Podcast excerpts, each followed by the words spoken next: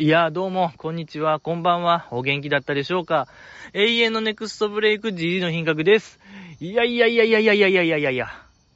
もう昨日の今日でございますよ。連投、連投で。えー、もう甲子園球児じゃないねんからって話ですよ。本当にもう。やっぱ甲子園でもそういう問題ありますけどもね。高校球児投げすぎ問題ね。うん、やっぱり、ね、中5日開けなあかんもんをもう高校球児たちは勝てば勝つほどその感覚短なってね、ほんま中1日とかで投げてる結果、肩がぶっ壊れてまうみたいな話ありますけどもね、それでプロへの道がついえるみたいな感じで、僕もこれぶっ壊れるよ。もうそろそろ、これはちょっともう、えー、高校球児は肩ぶっ壊れますけども、僕は本当にもう、やっぱお酒飲みながらですから、もう肝臓とか脳みそも良くないしね、あんまり良くないと思いますし、ろれつも回らなくなりますし、高野連もくじ出しますよ。本当にこればっかりは、ええー、良くないなと思いますけども。僕も終わるかもしれない。この夏で。えー、僕の夢がついえるかもしれない。そんなポッドキャストもうついえてもいいと思う気持ちでやっていきたいなと思いますよ。どうですか？ああ、甲子園と言ったらね、そうよ。今年は仙台育英がね、優勝しましたけども、僕らの久保ちゃんが、あ地元仙台の高校が優勝しましたけども、よかった。嬉しいですよ。これは嬉しい。悲願の東北勢初ですか？宮城初？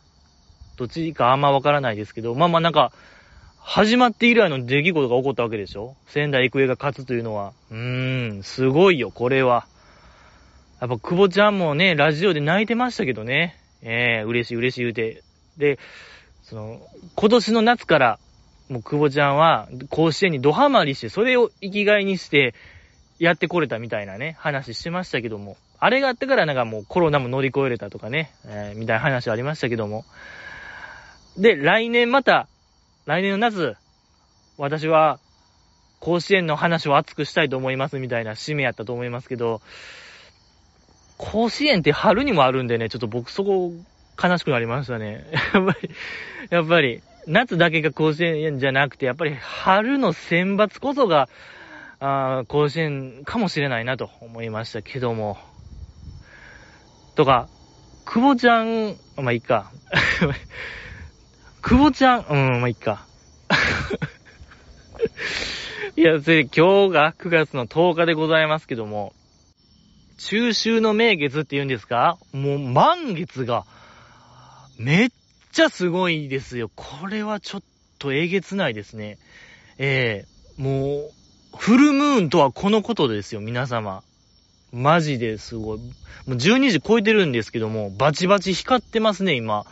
月が。やっぱ月光浴とかってあるんでしょうね。それぐらいこう、やっぱ神秘的な何かを感じるし、でもこの光を見て、月に変わってお仕置きよとか、あの、ムーンプリズムパワー、メイクアップ言うてたのも裏付けますね。これはさすがに、ちょっと僕も言いたくなっちゃいましたもん。ええこれはすごい。やっぱセーラームーンですよ。これはセーラームーンビビオリ、えー、でございますけども。ねえ。やっぱ月の光を浴びて、こう人が変わるみたいな話もありますけどね。あれほんまかいなって僕は本当にいつも思うんですけどね、あれ。ねえ、あれ、あんなことあるんですかね。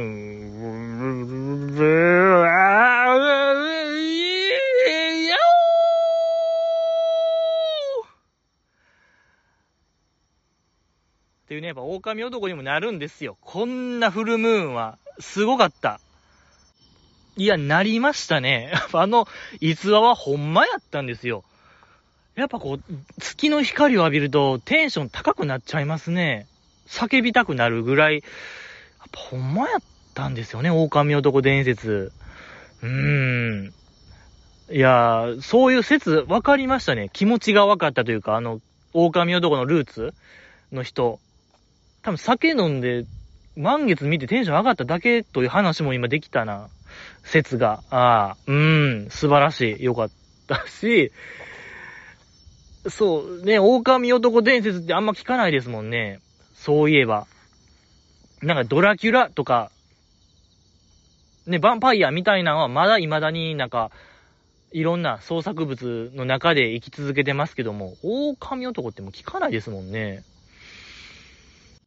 まあ、あ、そうか、でも、人狼で、として生きていってますね。人狼ゲーム言うてね。あれもだって狼男でしょ？人の狼ですからね、人狼。人狼って言いましたけどね、人狼くんっていうリスナーの方が、ね、あの、GG の品格リスペクト軍団団長っていうのを名乗ってて、ちょっと恥ずかしいから、あのー、人狼という名を、えー、あの、ささ、捧げた、与えた、あの子、高校生のあの子はもうだ、何をしてるんですかね何も、あれ以降音沙汰がないんですけど、も う嫌やったんですかね人狼。うん、ちょっとやっぱ、あやっぱ、まさにそう、人狼ゲームから人狼ですもんね。裏切り者みたいな 意味合いで、いつか裏切るであろうみたいなね。はい、彼も、まあ、頼りがないのが元気な証拠ってありますから、ええー、大丈夫でしょう。大丈夫でしょう。ってことでお便り読みましょうよ。そう。ね、もうお便りありがたいことにいただいてるんでね、今日も読んでいきたいなと思います。お便りはですね、えっと、ツイッターのトップに質問箱というものがございまして、そこから、もう送れる仕組みになってるんですけども、本当にもう未来のテクノロジー、質問箱、なんですけども、これはなんか届かない場合が結構あるんですよね。本当にもう、どっか時空の彼方へ、うん、なんか、他の人の質問箱に届いてるのかもしれない。まあ、とにかく、まあ、読まずに食べた、黒柳さんが読まずに食べたのかもしれないですし、うん、とにかく届かないんですよね、僕の元には。場合があります。ので、確実なのがブログのコメント欄ですね。一番もなんか原始的と言いましょうか。懐かしいですもんね。ブログのコメント欄という響き。いやいやいやいやいや。えー、活用していきましょうよ、どんどん。やっぱり。もうミクシーで繋がりたいな。はい。ミクシーで始めようかなと思いました。で、このポッドキャストの、えっ、ー、と、メインテーマは、僕、GG の品格に対する誹謗中傷でございますけども、今日も読んでいきたいと思います。栄光の架け橋さやか、ザキさんの鼻につくの件、じじいに教えてあげよっかな。どうしよっかな。やっぱり教えるのや、やめた。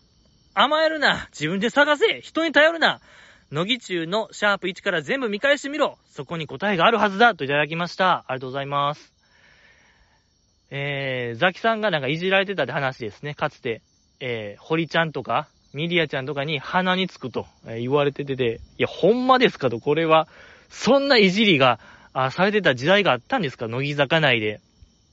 っていう話で僕はすごい興味を示したんですけどもね、そう、その、情報ソースというか、どの動画で言ってたんですかっていう質問投げかけたらもう全然取り合ってくれないですね、この方は。全く、ええー、乃木、ででもなんか乃木中、乃木坂工事中で言ってた。というのが分かりました。シャープ1から見返したらたどり着ける。もう見れないんですよ、この方。あのね、DVD、ブルーレイでありますけども、なんか、白石工事中とか、西野工事中みたいなって、ここ1年、乃木坂配信中で一応アーカイブは揃ってますけども、それ以外は見れないんですよ、この方。ほぼ見れないんですよ、乃木中っていうものは、基本。無茶ですよね。ほんま犯罪するしかないんですよ。いや、これ人に犯罪せえっていうのはやっぱ怖いですよ。これは、ええ捕まるよ、マジでのやつですよ。これはほん、危ない。うん、仮に僕が捕まったらもう一緒ですから、これはもう死なばもろともうと言いましょうか。えー、連帯責任ということで、えー、よろしくお願いしますけども。ちょっと、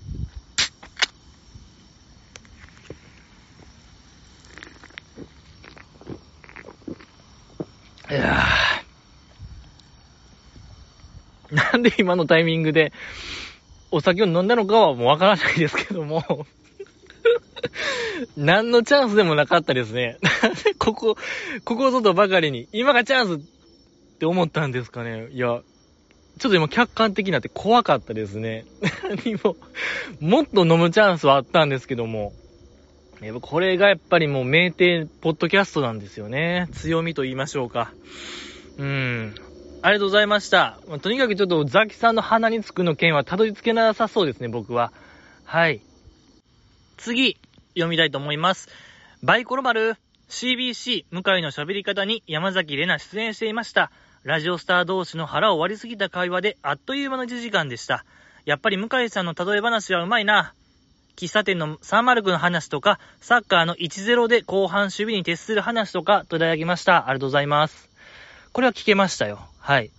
こう、送られてすぐ聞いたんですけども、確かにちょっとね、ザキさんが、過去一生き生きとしてましたね。どの現場よりも、その、ほぼラジオジャック、乃木坂ラジオジャックとかやってましたけども、火じゃなかったですね。生き生き具合が。あの、えー、パンさん、向井さんとのおしゃべりの方が、はるかに楽しそうでよかったですね。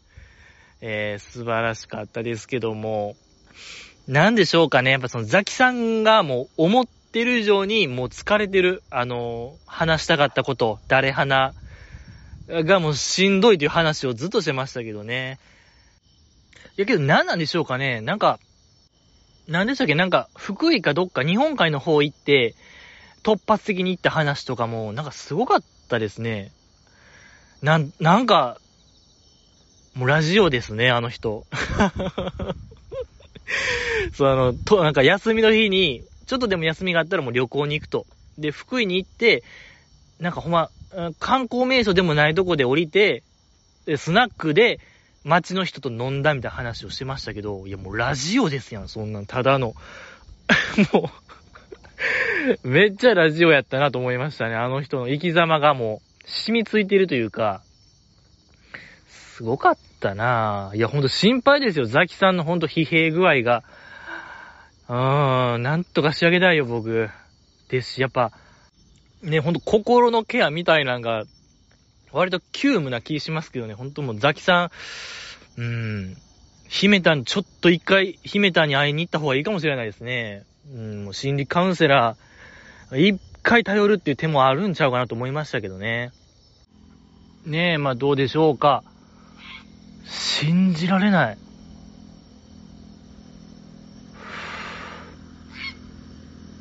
ああ、ごめんなさい。聞こえ、今とんでもない鳥の大群がですね、こう僕のですね、上空をぐるぐる旋回しまして、危なかった。なんか今、めっちゃ怖かった。み、もう、鳥が、黒鳥、黒い鳥が、めっちゃ僕の上空くるくる回ってましたね。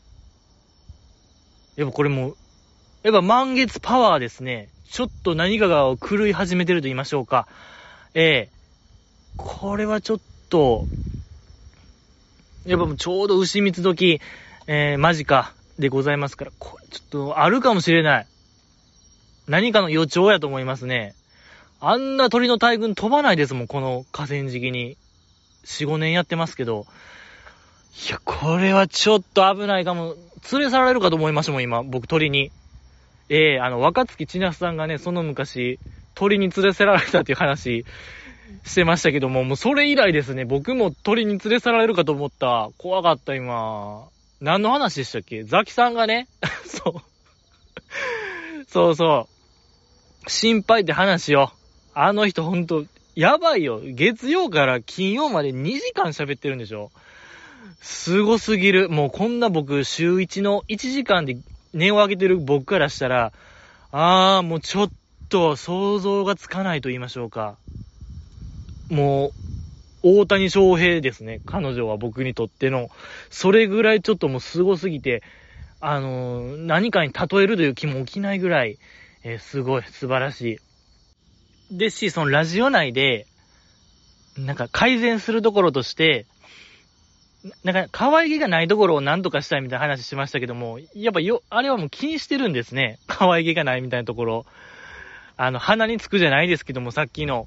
やっぱ、あれはもう彼女にとってウィークポイントと捉えてるのが、ちょっとこれは、絶対違うんですよ。あれは貫き通してほしいなと僕は思いますね。あの、変えないでほしい、そこは。ええー、周りからやっぱ鼻につく2期生からそう言われる存在であってほしいですね、いつまでも。うん、そこだけはちょっと、なんとかしてほしいなと思いました。いや、これは有益な情報でございましたね。素晴らしかった。ありがとうございました。次、えー、読みたいと思います。ほがらかジャンプ、スーパーコンピューター搭載のアイドルサイボーグ山下美月の絶妙なダサ可愛さ、かっこ、ファッション、仕草、言葉遣い、ダンスでガネ股になってしまうなどは、どこまで計算されたものなのでしょうか？じじいさん教えていただきました。ありがとうございます。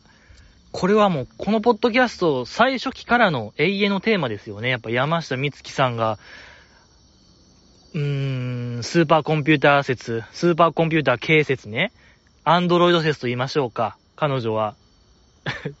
超高性能 AI 搭載のアンドロイド説なのではないかというのをもうずっと提唱してきましたけども、確かに、もうそれが導き出した答えですから、僕らの常人ではちょっと計り知れない部分がやっぱあるんですけども、ダサ可愛さ。あの、最近やと、YouTube のなんかショート動画で、なんかライブの乗り方講座みたいなのやってませんでしたっけ？アスカちゃんと、みつきちゃんと、で、ステージ上にかきちゃんがなんか歌ってるみたいな。で、タオルを振ってる山下さんが、確かに信じられへんぐらいダサかった。まあ、まあダメな例でやってたからね。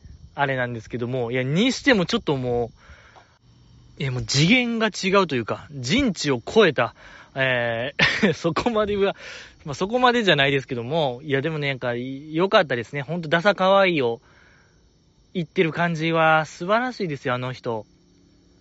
もうどこまで計算かわからない。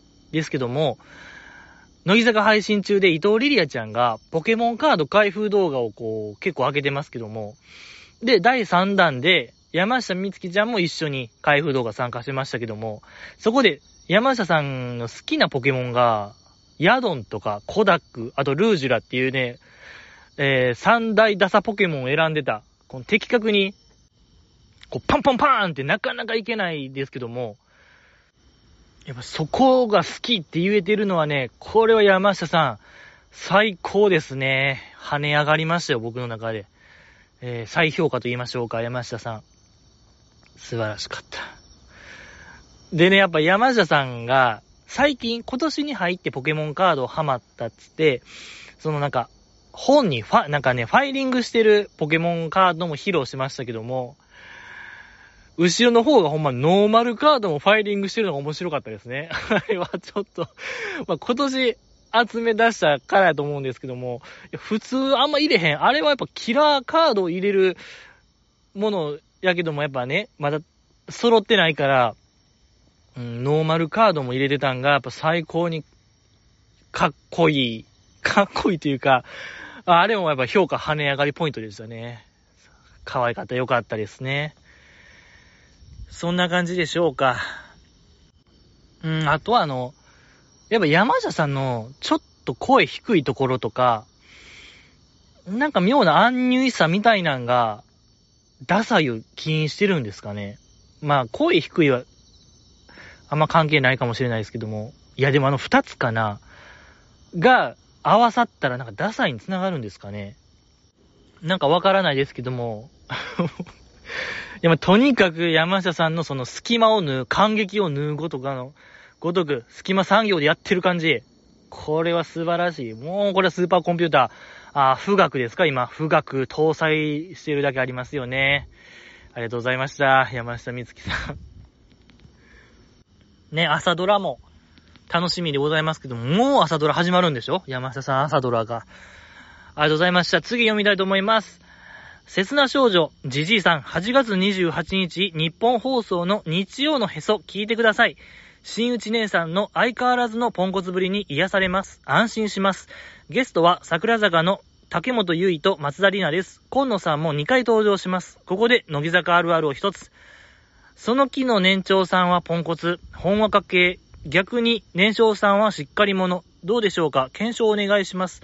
それにしても、ひだこのドラマはひどかったな。毎日放送やってくれたなといただきました。ありがとうございます。えっと、日曜のへそ、聞かせていただきました。素晴らしかったですね。辻田照之さんがね、MC の日曜の昼過ぎからやってる番組なんですかね。うん、3時間ぐらいの。えー、面白かった。なんと言いましょうか。やっぱ今もご健在と言いましょうか、あの感じが。えー、変わらずやってくれてるねっていうのが、こう伝わってすごい良かった、楽しかったですね。で、なんていうかな、やっぱ付き物が取れたのが 正しいのかわからない。ですけども、そのさっきの CBC の向井の喋り場に出てたザキさんも話してたんですよ。その卒業した時、卒業して、カズミンと会ったと。で、カズミンに、いや、ザキさんめっちゃええやんと。もうなんか雰囲気とか、あらゆる面が、もう付き物が取れたみたいやで、みたいな話をされたと。で、今までの私はどんなんやったんや、みたいな話しましたけども、マイチュも同じのも感じましたね。なんか、めっちゃいいですね、今のマイチュン。全然なんか、いい。もう乃木坂在籍時よりもいいですね。で、なんか、柔和な感じ出てていいですよね。ちょっとやっぱ、オールナ日本の時、まあ深夜っていうのもあったんでしょうけども、明らかに今の方が柔らかい感じがしてて、素晴らしいなと僕は思いますけども。で、何やったっけね、その、セントフォースの YouTube、マイチュンが所属してる。そこで、なんかマイチュンが埼玉ロケ、行ったよっていう動画がアップされてるんですけど、昨日かな、今日か。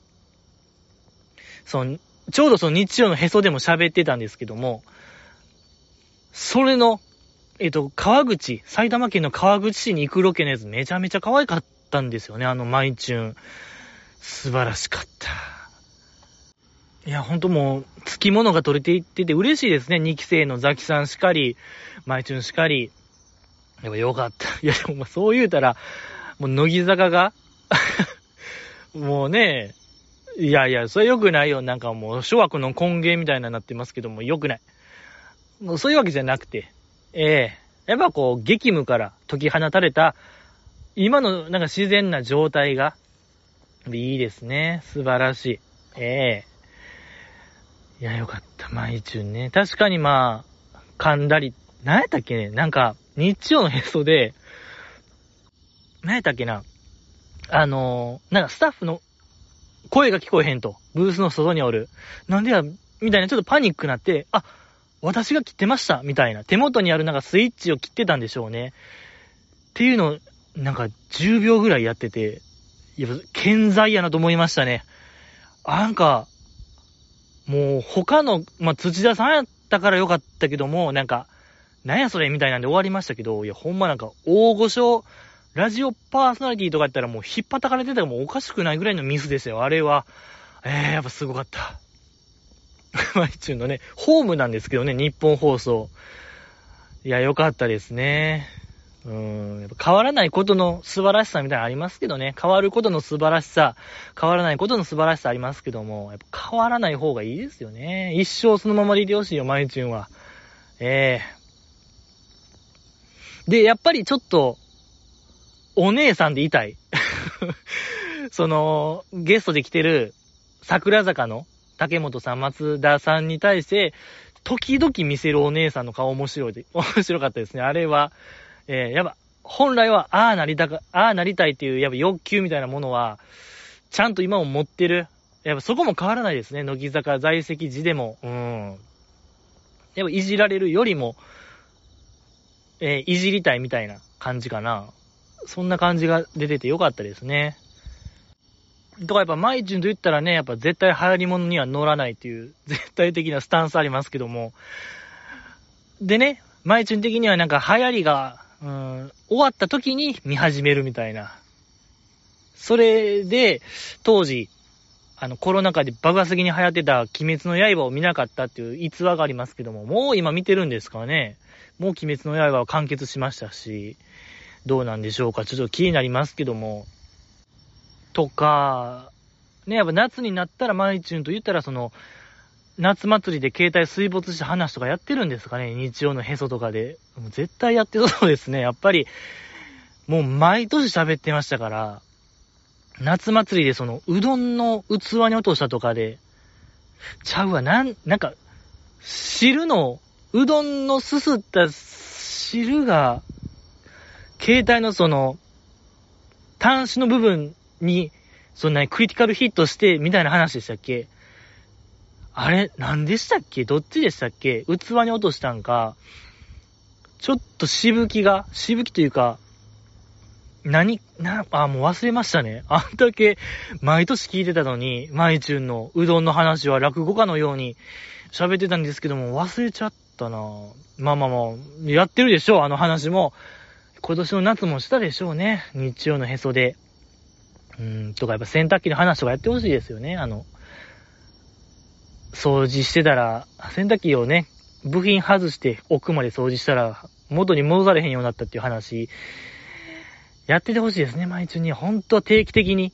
えー、もう春夏秋冬みたいな、春はこの話、え、夏はこの話、秋はこの話、冬はこの話みたいな、なんかベストアルバムみたいなの作ってほしいですね。よかった。ありがとうございます。えー、あと、乃木坂あるあるですね。うんと、年長さんはしっかり者、本話かけ、逆に、あ、あ、年長さんはポンコツ、本話かけ。逆に年少さんはしっかり者。どうでしょう。まあ、確かに、え、いや、これ確かに、あるあるですね。年長さんは、おっとり、おっとりで、年少さんはしっかり者。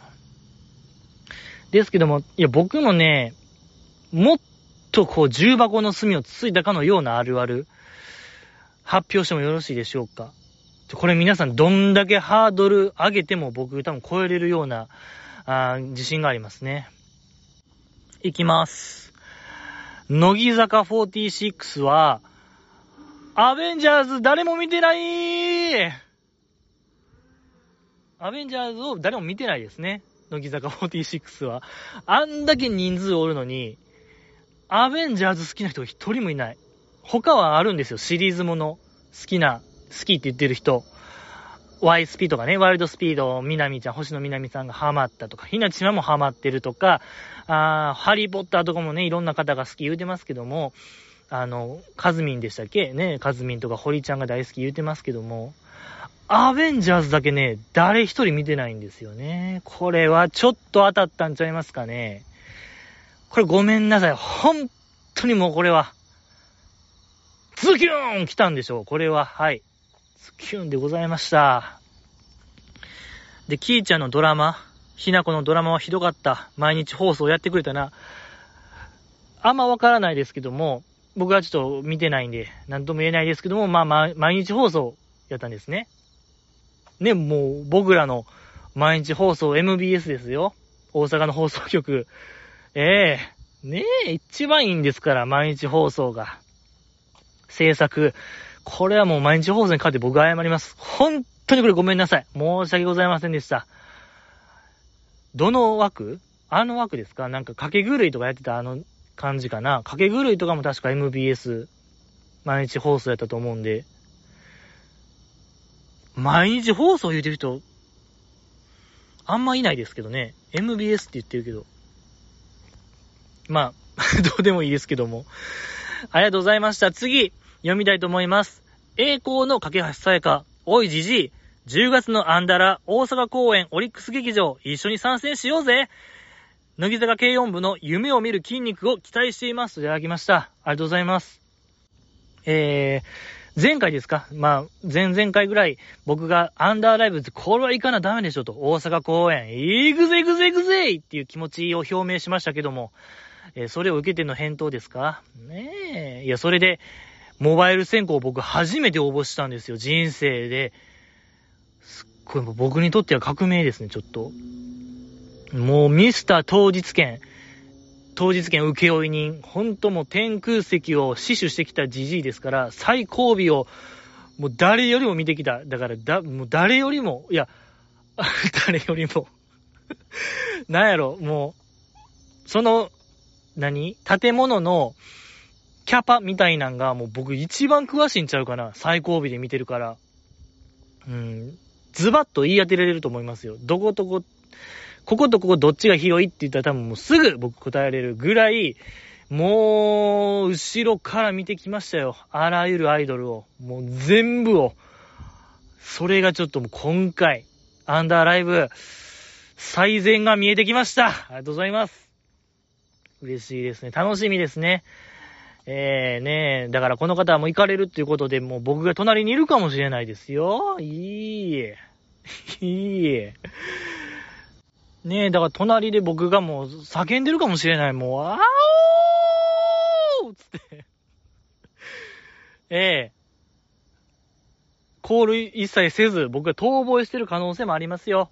もう、マーヤのラストですからね。うーん、でし、声出し現金ですね、そういえば。全然ダメ。ですし、あの、声出し OK という、ね、日が来ても、逃亡したらダメなんですよ、これ皆様。アイドルのライブで、これ誰のライブでもダメですね。もう、狼の逃亡は禁止です、皆様。絶対やらないでください。もうとんでもないとこ連れて行かれるよ、もう、黒服の人に。そんなものしちゃいけない。うーん。ありがとうございました。もう、やっぱフルムーンがすごいんですよ。皆様、やっぱちょっと上見たらもう叫びたくなっちゃう。そんな満月の夜なんで、すごいんですよ。あ、夢を見る筋肉を期待しますってね、この方。そう、乃木坂軽音部この前のその夏のツアーでやるんかなと思ったらやってなかったですね。僕、あの、ツアーのファイナルは見たんですけど、やってなかったんですよね、あれ。その軽音部つってあの、乃木坂メンバーが実際に演奏する感じですよね、あれ。ねえ、あれ絶対ライブで見たやつやのにね。まあ、ランダーライブでやるんですかね。うん、楽しみ、見たいところでございますけども。夢を見る筋肉。ありがとうございました。次。読みたいと思います。見探り探り。そうですか、そうですか。復活して4回目で早くも周回遅れですか。殺すぞ、てめえ。この河川敷からとっとと出ていけ。二度と来んな。えー、我々ダンゴムシリスナーを舐めんなよといただきました。ありがとうございます。えー、この方、このお便りをね、ブログのコメント欄プラス、えー、質問箱でも送られてきて、これどうしても伝えたかったんですね。僕に何としても。えー、GG の品格にもう伝えたかったことですよね、この方の。えー、ジジ花ですよね。ジジ花でした、これ。とにかく、また怒られたんですよ、このね、僕が、更新サボったせいで、えー、しっかり殺すぞ、てめえで言われましたね。あんまりもう本当に言われないですよ、大人になったら。こういう言葉を。ねえ、やっぱり、やっぱ、ポッドキャストやってるなっていう感覚になりますね。ええー、やっぱり これを言われるがためにやってるようなもんですから。我々団子虫リスナーを舐めんなよと。うーん、なんかわからない。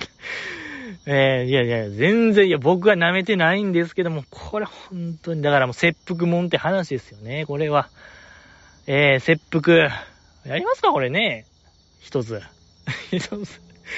一つやりますかって話ですよ。ですけども、まあ、復活して4回目でも周回遅れ。1ヶ月しか持たなかったですか僕のパワーは。いやいや、本当にこれごめんなさい。だからまあ、雨とかあったような気しますしね。そうよ。天気が悪かった今年の夏は特に後半がね。うん、良くなかったよ。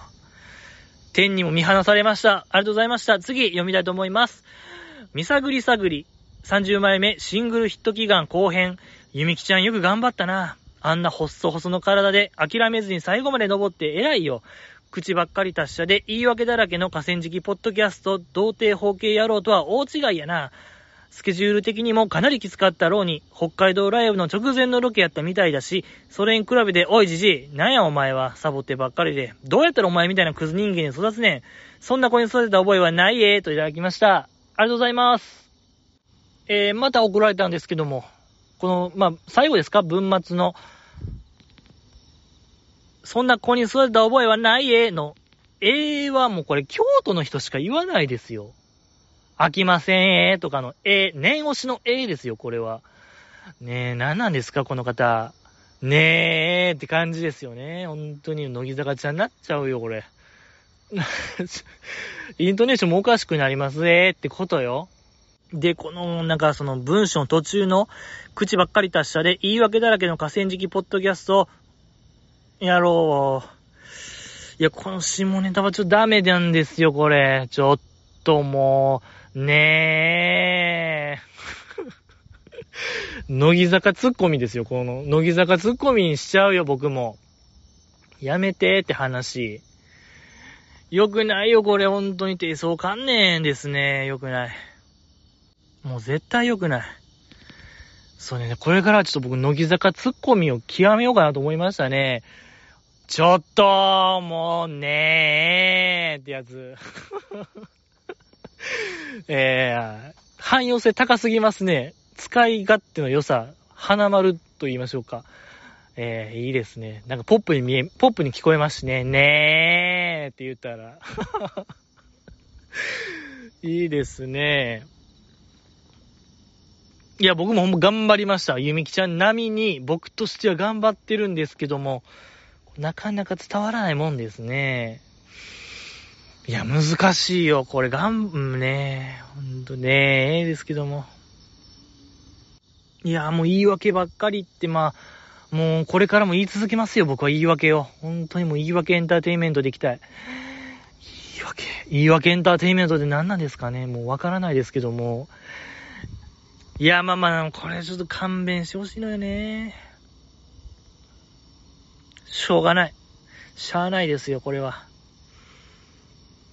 いや、僕もスケジュール的にかなりきついとこあったんですけどね、乃木坂ちゃんと同様に、えー、なかなか、うん、伝わらないものでございますけども、これはもう頑張ります。頑張るしかない。ありがとうございました。次、なんか僕もヒット祈願だからしたいですね。なんかヒット祈願します？まあもう終わっちゃいましたけど、そうなんですよ。次回、いやほんま次回31枚目こそ僕も、これ何かしらのヒット祈願したいですね。うん。先読みして。ね、今回のその好きというのはロックだぜやから、まあ、ロッククライミングっていう話でしょ。だから僕も次そのミュージックビデオ出たあたりから、多分そのタイトルになぞらえたことすると思うんで、先読みしてとヒット祈願したいですね。はいはい、そんな感じでございました。ちょ、これね、忘れるんで、なんか前も言った気するんですよね。30枚目こそは、あの、僕もヒット祈願したいって言ったと思うんで、なんか教えてほしいですね。もし覚えてる方がおるのならば、その31枚目シングルのミュージックビデオが発表された瞬間に教えてほしい。じじいを忘れてないかみたいな言葉を、え、言っていただけたらなと思います。ありがとうございました。次、読みたいと思います。ほがらかジャンプ。今のじじいの乃木坂濃度教えて、エビ中を100としたとき、乃木坂はどれぐらい？ちなみに僕は、乃木坂を100としたとき、日向坂が85、エビ中が2です。毎日放送でやってるエビ中のラジオは聞いていますか？といただきました。ありがとうございます。ついに聞かれますか？聞きますか？乃木坂濃度。かつては、なんか毎週発表してましたけどね、小松さんとやってるときは。なんか、乃木坂指数、乃木坂熱中度みたいなのをね、毎週発表してて、小松さんは最後まで2位を貫き通しましたけどね。はい。そのままもうフェードアウトみたいな感じで、えー、なっちゃいましたけども。聞いていいんですかと聞きたい。これを聞くってことは、いや、ほんま覚悟してほしいというか、なんやろもう、侍が、鞘から刀抜くことと一緒みたいな。もう後には引けないですよ。それは大丈夫ですか？もう。僕に乃木坂濃度を聞くというのは、いいんですかって話でございますけども。うーん、これはちょっと、ああ、もう怖い。いや、怖い。怖い、怖い、怖い、怖い、怖い。これはもう、うん、言わない方がいいかもしれない。言っていいですか？もう聞いてるからね、これはちょっとえー、まあ僕の乃木坂濃度はですね、現在は、20億 8979! ちょっと待って、全然おもんない 全然面白くないやん、これ。全然、全くなんやろ、かすりもしない笑いをしましたね、今。なんかわか、手に取りましたね、今。手に取るようにわかりました。なんとかなんとかで 9! やばかった、今。もうなんか一瞬なんか、み、なんか見えたというか、うん。やっぱフルムーンですね。やっぱこれもそれも全部満月なんですよ。このやっぱ怪奇現象。うん。いや、怖かった、今。いや、一番過去一手応えなかった。もう普段の輪にかけて、輪にかけてつまらなかったですね。いやいやいや、まあ難しい。なんぼが正解ですか？難しい問題でございましたけども。で、この方、日向坂結構高いですね。85。最近、あこの前の日向日めちゃめちゃおもろかったですね。あの、クイズの回。ね、あの、今高校生クイズのアンバサダーをオードリーがやってて、かつては日向坂がやってたんですけども、今年はオードリーがやって、それを奪還するために、日向坂クイズ女王を決めようやみたいな回でございましたけども、あれめちゃくちゃ面白かった。ね、後半はもう、30分丸々早押しクイズやってましたから、もう、めっちゃ良かった。狂気乱舞でしたね、僕は。クイズ大好きですから。ちょっと影山さんのクイズ力がえげつなかったですね。もう、どうなんですか？あんま僕、クイズ好きなんですけど、あんまクイズ番組見ないんであれですけど、ザキさんとどっちが強いんですかね？いや、正直僕も、影山さんが強すぎるような気するんですよね。あの、問題の読みの力とか、そう、クイズやったら、なんか、なんとかと、なんとかと、なんとかと、なんとかと、あと一つは何みたいな問題は、絶対あうえお順で来るんで、みたいな、なんかクイズのセオリーみたいなんも、めちゃ知ってる感じやったし、もうその知識量の幅の広さみたいなんもすごかったから、いや、影山さん、やばすぎましたね。いや、よかったし、佐々木キャップも良かったんですけどね。クイズのほんまも読みの鋭さもすごかった。あの、相棒の杉下右京でも、紅茶の下りとかめちゃめちゃ笑いましたけどね。面白かった。とか、佐々木キャップが、あれ、まあ、チーム戦やったんですよね。3人1組の。浜岸ひよりさんをね、めちゃめちゃ励ましてたのが良かったんですよね。あんたならできるっていうあのくだり。そう、早押しのクイズジャンルは、日向坂のメンバーが得意なジャンルを、だ20個ぐらい用意して、それでクイズ、早押しクイズやってたんですけど、宝塚の時の、あの励まし、く、もう、聞こえるか聞こえへんかの声量で言ってたあのくだりとかめちゃくちゃ好きですね。僕やっぱ佐々木さんは、すごすぎますね。ちょっとキャプテン力高すぎましたね。何の話でしたっけ？まあ、日向坂、あれですよ なんか、今ツアーやってて、えっ、と、次のシングルが、キョンコがやるんでしょ？ねえ、すごい。もう、キョコロヒーもついにこう、実を結びましたね。よかったよ。嬉しいですけどもね。楽しみですね。で、何でしたっけ？あ、エビ中が2位と。低いですね。毎日放送でやってるエビ中のラジオ聞いてますよ。エビ中なんやねんでしょ？皆さんご存知の、もう10年ぐらいやってますけども。我らが MBS、エビ中なんやねん。エビ中なんやねんでしょ、時代は。そう。で、もう10年。ま、エビ中メンバー、まあ、柏木ひなたちゃんっていうかレギュラーで、で、プラスもう一人エビ中メンバーで、芸人さんがおって、まあ、チンキンみたいな感じなんですかね。レッコ、あの、まあ、レコメンとか、芸人さんとまずっと喋る感じで、で、それが、木本さんなんですよね。TKO の、僕らの木本ちゃん。プラス、まあなんかその、その時の旬な芸人さんで、まあラジオするんですけど、30分。いや、この木本ちゃんなんですよ、皆様。やっぱりこの、最近賑わしましたけどもね。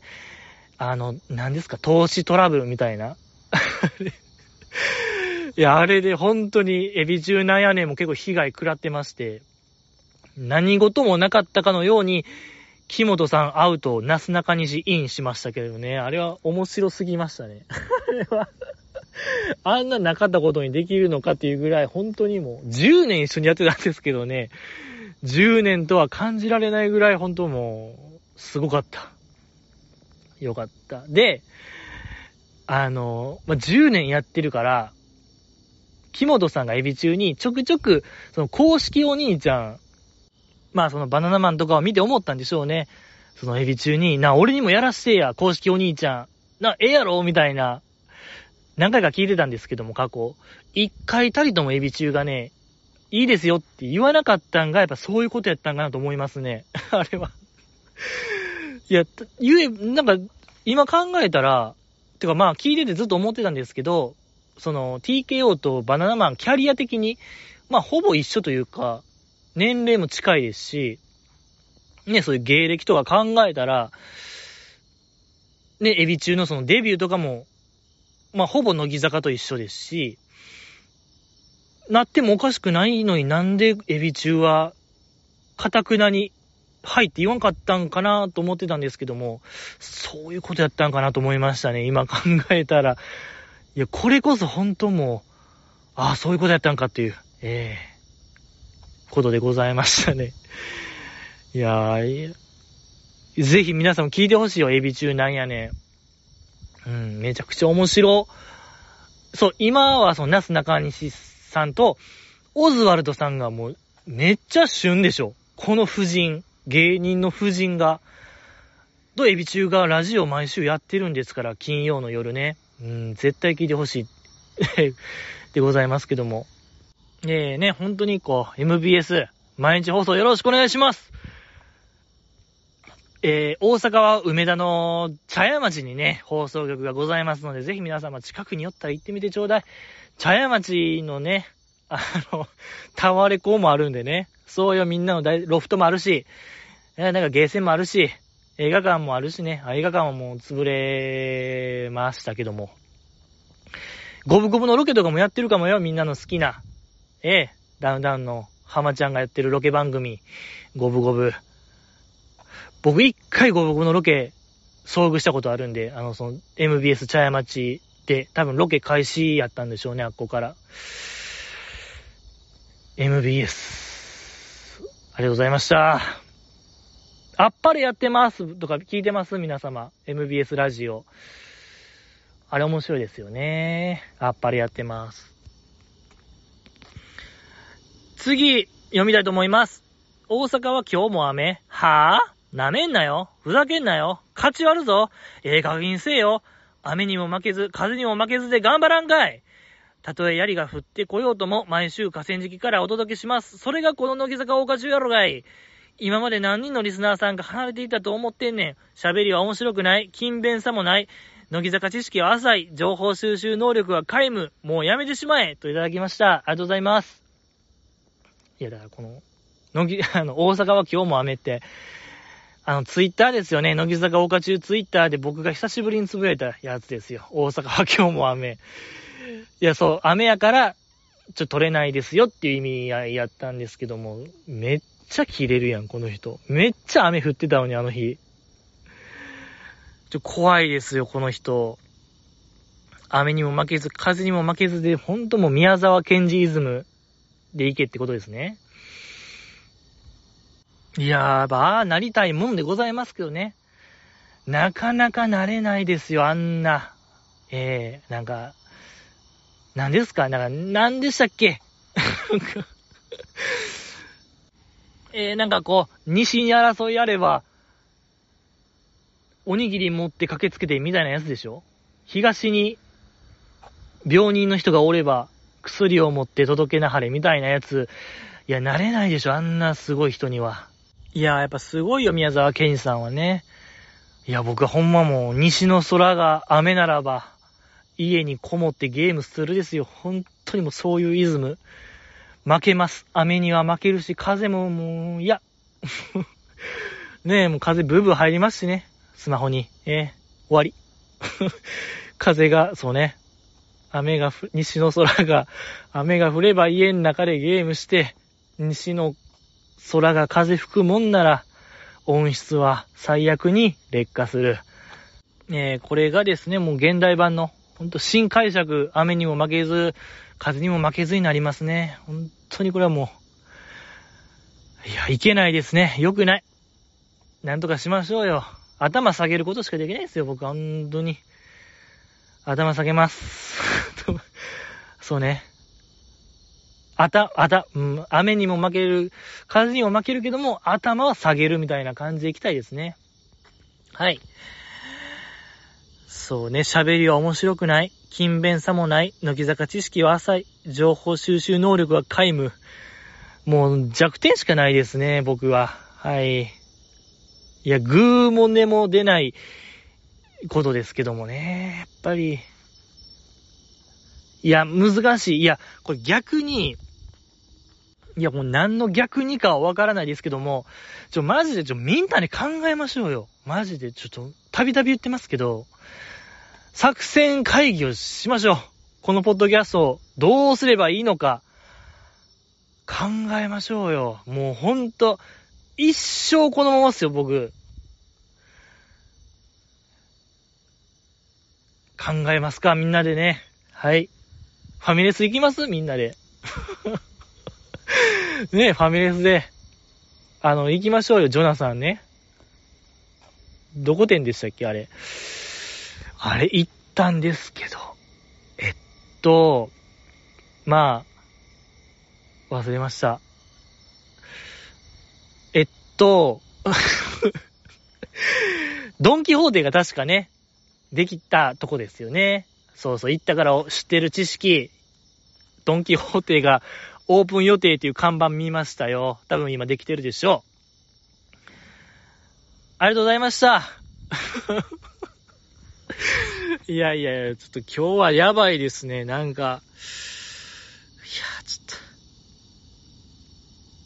次読みたいと思います。ことこよかったね。新4期の松尾美優ちゃんと交流があるんやね。2期と新4期は似た境遇なので、おじさんは嬉しいよ。世界一癒されることこのつぶやき、乾杯といただきました。ありがとうございます。えー、これはあれですね、そのことこさんのツイッターからのやつですよね。なんか、以前も送ってくれましたよね。多分この方なんですかね。今も伊藤かりんちゃんと仲いいよみたいな。ご飯食べてるツイートありましたよみたいなんでね、ありましたけども。そう、このことこさんが、今も乃木坂メンバーと繋がってるっていうのはめちゃくちゃいいですよね。2期生の中で。唯一ちゃいます？ねえ、なんかことこさんって結構淡白なイメージありますけども、なんかそんなことなくて、普通になんか、人情、人情かとまではいかないですけど、まあなんか持ちつ持たれつ、近すぎず遠すぎずみたいな、あ絶妙の距離感でやってていいですね、バランス感覚みたいなものが。最高でございますけども。松尾美優ちゃんと、これまたそう、松尾美優ちゃんがいいんですよね。あの、ちょっとやっぱこの2期生、この方、あ、そうか、この方か。新4期と2期生がなんか似たようなところがあるって送ってくださいましたよね。なんか、半年ぐらい前かな。僕はちょっとピンと来なかったんですけど、ちょっと分かり始めましたね。松尾美優ちゃんが、2期生にダブって見えません？皆さん。もう、正当後継者というか2期生の、松尾美優ちゃんいいですよね。やっぱ、松尾美優ちゃんの、えー、ダンススキルの高さ、アンダーズラブの松尾美優ちゃんが、もうバチッと合ってて、めっちゃいいんすよね。過去一ちゃいます。松尾美優ちゃん史上一番なんか、ガチッとしてる。うん。こう楽曲とガチッとしてる。えー、素晴らしい。そのスキルの高さ。やっぱ2期生もね、やっぱスキルは高いんですよね。えー、いいですし、例えば松尾美優ちゃんのモノマネスキルの高さ。えー、やっぱあの子のモノマネスキルはすごい高いですから、あの、北川ゆりちゃんのモノマネの、もう精密さ。えげつない。本当もう、何ですか、JP さんの松本人志さんのモノマネぐらいちょっともう衝撃度高め、えー、こんな着眼点があったのかと思える、モノマネスキル。やっぱ2期生もモノマネ達者ですから、あの、身内モノマネ選手権ですか？乃木坂工事中の。あれね、やっぱミリアちゃんとかが、異常なモノマネスキル。ええ着眼点の良さ。ねなんかあの悪意のある感じ。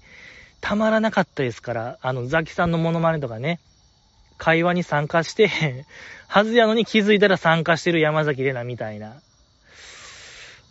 絶妙でしたもんね、やっぱあのモノマネ。ええー、とか、あやねちゃんのモノマネとかも良かったですね、ミリアちゃんの。やっぱここの辺も2期生と共通してますし、あとやっぱり、あのー、松尾美優ちゃんの、なんていうんかな、あの感じ。人柄。二期生マインドを持ってるというか、なんか、ちょっと二期生って言ったら、やっぱそういう、不遇の二期みたいな感じですけども、いや、そっちじゃなくて、マインドなんですよ。この松尾美優ちゃんのマインド。皆さん聞いてますかね？あの、乃木坂に相談だ、乃木団。あの、セイミヤレイちゃんと、松尾美優ちゃんでラジオやってますけども、そのラジオの松尾ちゃんがね、ああ、なんか2期生を彷彿とさせる喋り。なんか妙なひねくれ具合。ちょい、うん。いや、プラス、いい意味ですよ。これはめちゃくちゃいい意味。で、やっぱ、コン、なんかね、乃木坂コンプラってありますけども、一番そのコンプライアンスが高いグループじゃないですか。乃木坂ってもう、もう数ある芸能界の方々の中でも、やっぱいろんなしがらみとか、言ってはいけない、これは乃木坂にふさわしくないみたいな、ハードルみたいなのがバリバリ高い軍団でございますけども、ちょそこはやっぱ無視する感じと言いましょうか。松尾美優ちゃんがもう ラジオやともうその辺無視してるところが結構あって、なんかね、ちょっとやっぱ口悪いところ えー、なんやったっけね、松、えっ、ー、とね、セイミヤレイちゃんの拍手の仕方がちょっと変みたいなお便りが来て、ちょっとやってみてってなって、ま、セイミヤレイちゃんがちょっと拍手、いつも通りやったら、あー、気象気象やねー、みたいな言ってたんですよ。この、絶対言わないんですよ。乃木坂が、メンバーの行動を見て、気象いっていうの。それもやっぱ気象気象みたいな言ってたんが、これはちょっとの、二期生マインドを感じましたね、強く。いや、この子なら何かやってくれるのではないかと、何か突破してくれるのではないかなっていう強い期待を抱かざるを得ないというか、松尾美優ちゃんたまらないですね。聞いてて。で、昨日かな、最新回でも、もう僕の血液沸騰する、あの、ことがあったんですけども、賃金で最近めちゃくちゃいじられてるじゃないですか。松尾美優ちゃんと林瑠奈ちゃんが。なんでか知らんけど。なんかあったら、それはもう松尾がやったとか、えー、林がやったに違いないみたいな言った後に、なあ松尾、お前ビビってこれねえだろ、なあみたいな、ビビってんべ、あ、みたいな、あの、チンピラみたいな、立ち振る舞い RP やってますけども、それを受けて、松尾ちゃんが、いや、全然ビビってないんで、みたいな。全然いけますけど、どうします？みたいな、えらい挑戦的な 信じられへん。隣におったセイミヤちゃんは、いやもう怖いよね、みたいな。賃金ってちょっと異次元だよね、みたいな言ってんのに、松尾ちゃんが、めちゃくちゃ臨戦態勢なんか面白すぎましたね。いや、これはもうあるんでしょ？多分、次またゆみきちゃんが休む時があるならば、ピンチヒッターはもう松尾ちゃんが行って、もう直接対決、見たことないくだりですけどね、賃金市場。え、あっこまであの、臨戦態勢を、もうファイティングポーズ取ってるの、面白すぎますね。いや、いいですね、松尾美優ちゃん。で、このやっぱ2期生の可愛がりを受けてることこさんからね。いや、これはもう本当にもう、もう何ですか、メイウェザー対朝倉未来さんですか？あれぐらいのちょっとワクワクありますけどね。ええー、あ、ど、た、ね、ぶつかるんや、みたいな。楽しみにございますけども。で、ちょもう一個あって、何やったっけな？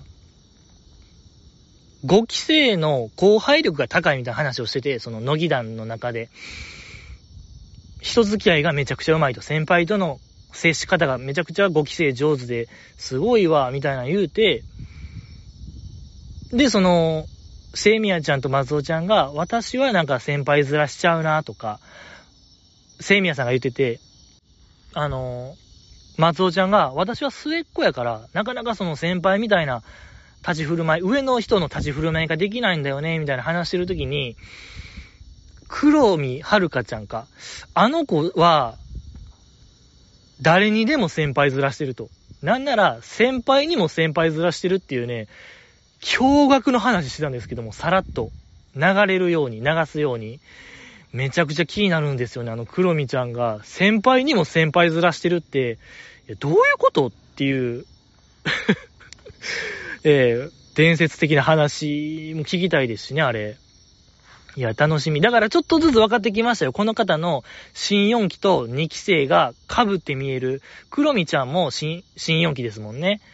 やっぱあの子もちょっと変っていう話を乃木団でたびたびしてるんで、やっぱ癖者集団4期生、ね、ゆみきちゃんとかもそうですし、ちょっとなんか分かってきましたね。この方の考えが。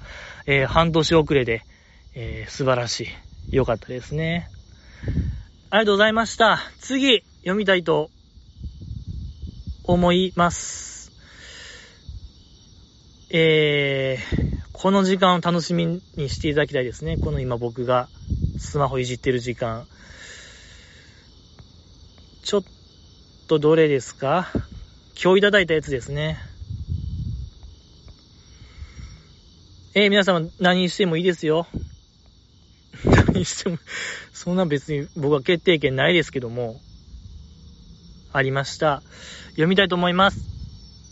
なんという低たらく。2週間待たされてこれですか。有志以来過去一、最低の第204回オープニングトークでした。世界一無駄な時間です。俺の12分19秒を返してください。雑な編集も目立つよね。明らかに繋いでるよね。挙句の果てには耳障りな36回のしゃっくり。思わずリピートして数えてしまいました。しゃっくりの回数を。極めつけはお便りの全カット。ふざけんなよ。なめんなよ。勝ち割るぞ。ということで、潔くこの世から消えてください。あの世へ旅立ってください。誰も悲しませんので、といただきました。ありがとうございます。誹謗中傷ですね。真っ向から誹謗中傷がやってきましたけども。いや、ちょっと、有史以来、過去一最低のオープニングトーク。人類史上みたことですか？あ始まって以来ですよね。人類始まって以来のオープニングトークス、過去最低回。いや、まあ、何にでも一番ってね、価値あるもんですから。ナンバーワンも、ワーストワンも。えー、やっぱ一番取れるために頑張ってるようなもんでしょ、全員。嬉しいですね。もうポジティブに捉えていきたいよ、僕は。ねありがとうございます。えー、で、まあそうね、あとは36回のしゃっくり、数えていただきありがとうございます。もう、あの後もほんと一生止まらなかったですね。本当にもう今も、もうさっきまでむしゃくりしてたような気もしますし、なんかほんま酒弱い人みたいな感じでしたね。お酒初めて飲みましたみたいな酔い方してましたね。信じられ、いや、信じられなかったですね。僕もあんな酔い方するんやって。まだ、大発見でございましたけども。典型的な酔っ払いみたいな感じでしたね。良くなかったよ。よくない。反省でございましたね。で、お便りの全カット。これは、まあ、昨日も言ったと思うんですけど、明日また撮るんで、みたいな話したんで、ちょっとこれは、えー、ちょっと強めに行こうかな、僕も。えー、今まではちょっとね、へいこらしましたけども、ちょっとこれは声上げるチャンスかなと。えー、やっぱ、人の弱みにつけ込む人生でございましたから、叫ぼうかなと思いますけども、やめときますか。もう、眠いんですよね。セイミヤちゃんじゃないですけども、乃木団のセイミヤちゃんじゃないですけども、もう眠いんですよ、僕は。セイミヤちゃん以上に眠いかもしれない。ええよかったよ、この方、命拾いしましたね。本当にもう僕の、ダホーがもう響いてた。もう今の100倍、10倍ですね。100倍を乗りました。10倍のダホーが、轟いてましたね、この空に。ええー、雲が割れるぐらい叫んでたんちゃうかな。それぐらいの、えー、雲を切り裂くダホーが炸裂してたと思うんですけども、えー、まあ、ドアホですけどね、ドアホを縮めたら、ダホのあれ。はい。以上でございますか。そうね、耳障りはごめんねってことですね、しゃっくりは。まあでも、生理現象ですからね。そうね、でもちょっと最後のこれは悲しいですね。潔くこの世から消えてください。あの世へ旅立ってください。誰も悲しませんので。学級裁判ですよ、これはちょっともう、みんなで考えよう。道徳の時間ですよ、これは。はい。どう思いましたか、皆様は。えー、話し合って、班作って、話し合ってくださいのやつですよ。こんなこと。道徳の話になっちゃうよ。えー、確かですけど、道徳の教科書、人間って書かれてませんでしたその教科書、あの何？国語とかやったら普通に国語って書かれてるんですよ、教科書に。算数とかやったら教科書に算数って書かれてて、道徳だけ人間って書かれてませんでした。ちょっと怖いですよね。子供ながらにあれ怖かったな。なんで道徳だけ人間なんやろって。人間の授業ですよ、皆様も。怖っ。えー、道徳って書いてほしいなと、今になって思いますね。以上でございますか。もう人間の話出たら終わりよ。終わりの合図でございますから。本当に。いや、ありがとうございました。今日もいっぱい喋りましたね。えー、また、次回、お会いしたいなと思いますけども。ありがとうございました。